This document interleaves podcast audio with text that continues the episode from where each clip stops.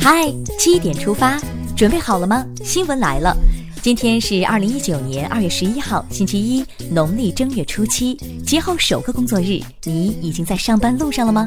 早安，我是主播张宇，先来看看昨夜今晨都发生了哪些大事。国家主席习近平十号致电祝贺非洲联盟第三十二届首脑会议在亚的斯亚贝巴召开。中国驻美国大使崔天凯日前表示，中美间存在分歧是正常的，重要的是双方增进相互了解和理解，正确判断对方的战略意图。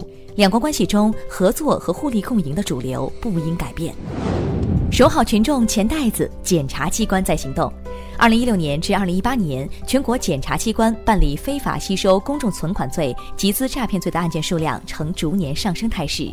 其中，二零一八年起诉涉嫌非法吸收公众存款犯罪案件被告人一万五千三百零二人，起诉涉嫌集资诈骗犯罪案件被告人一千九百六十二人。天上不会掉馅饼，警惕高利诱惑。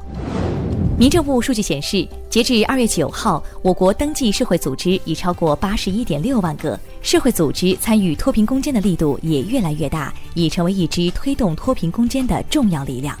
发动全社会力量，打赢这场脱贫攻坚战。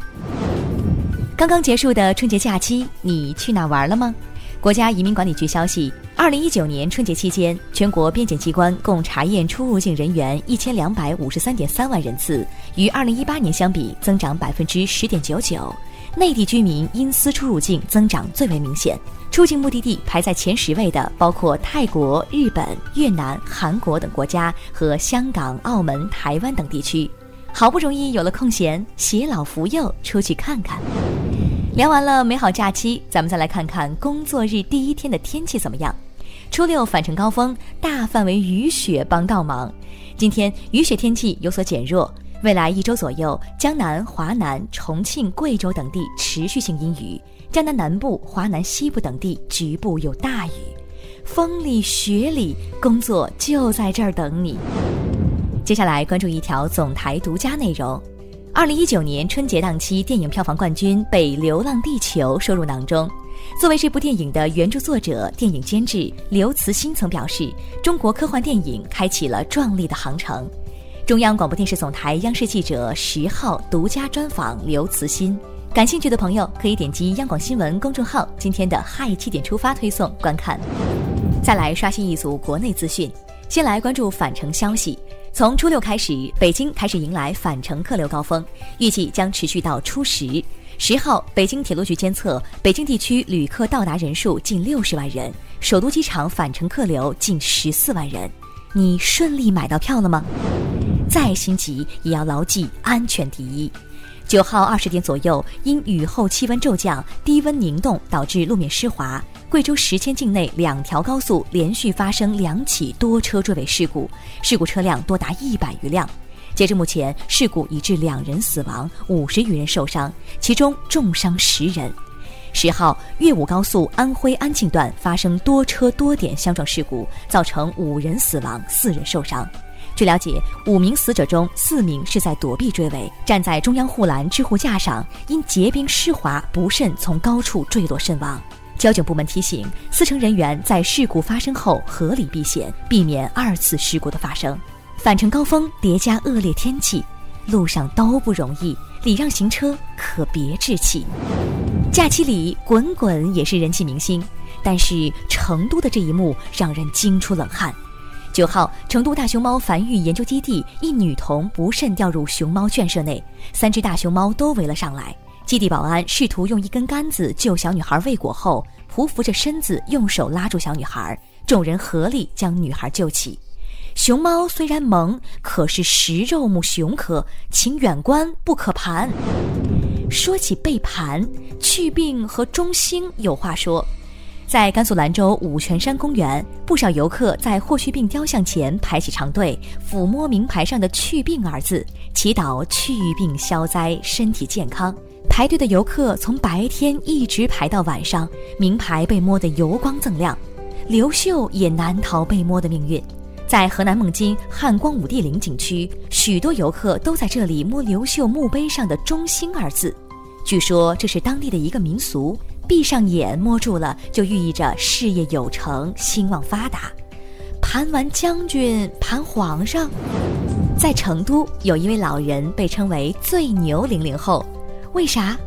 朱婆婆今年一百一十八岁，生于一九零零年农历八月初二，家中现已六世同堂。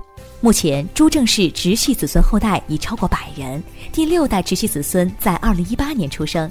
朱婆婆说：“现在吃的穿的都有，看到儿女这么大，孙子这么大，院儿中的桂花树这么大，我什么愿望都满足了。祝愿天下所有老人健康长寿。”感到满足的应该还有吴磊的球迷。北京时间十号，西甲第二十三轮，西班牙人主场二比一险胜巴列卡诺，吴磊主场首秀替补出场造点，由队友博尔哈射入。吴磊加油，在西甲踢出一片天。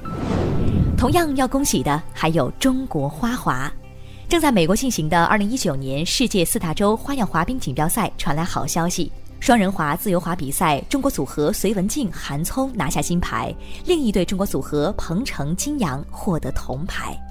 冰面上的舞者给自己送上了最好的新年礼物。听完身边事，再把目光转向国际。当地时间九号下午，泰国普吉两船相撞，致十一名中国游客和两名船员受伤，无人死亡。中国驻宋卡总领馆驻普吉领事办公室已第一时间看望慰问受伤中国游客，要求当地医院全力救治，敦促泰警方、海事部门尽早查明事故原因。旅游胜地更应绷紧安全弦。巴黎当地时间九号又一次发生示威，这是自去年十一月以来连续第十三个周六的示威。本周，法国总统马克龙继续参与全国大辩论，并且继续进行了直播。在马克龙每周坚持参加七小时全国大辩论的背景下，其支持率已经从去年年底最低谷的百分之二十三回升至大约百分之三十四。十一号是伊朗伊斯兰革命胜利纪念日，为庆祝伊朗伊斯兰革命胜利四十周年，伊朗近期在科技、军事方面均动作频频。据伊朗半官方媒体法尔斯通讯社七号消息，伊朗伊斯兰革命卫队当天公开了一处生产弹道导弹的地下工厂。一个国际研究团队近日在英国《自然》杂志上报告说，随着南极和北极的冰盖继续融化，二零一九年全球各地的极端天气事件可能会更多、更严重。未来如果能大幅减排，或许人类还可以将危害控制在一定范围内。环保已是生存问题。接下来是今天的每日一席话：以史为鉴，可以知兴替。二零一八年十一月三十号，习近平主席出席二十国集团领导人第十三次峰会第一阶段会议，并发表重要讲话。他在讲话中引用“以史为鉴，可以知兴替”，指出二十国集团要从历史大势中把握规律，引领方向。人类发展进步大潮滚滚向前。世界经济时有波折起伏，但各国走向开放、走向融合的大趋势没有改变。以史为鉴，可以知兴替。这一典故出自《旧唐书·魏征传》，意思是借鉴和对照历史，可以了解兴衰成败的道理。最后进入今天的每日话题：有种爱叫塞满你的行李箱。爸妈给你带了啥？又到返程时，又是离别日。当我们为了梦想出发时，年迈的爸妈把他们的担心与爱都转换成了一件件土特产。朋友圈有人晒图说，在爸妈眼里，我们在外面过日子连大葱都缺，更别提米面粮油了。沉沉的行李箱都是爸妈满满的爱。你的行李箱里装了啥？留言区跟我们聊聊吧。好了。今天的七点出发就到这里，更多精彩内容请关注央广新闻微信公众号，咱们明天再见。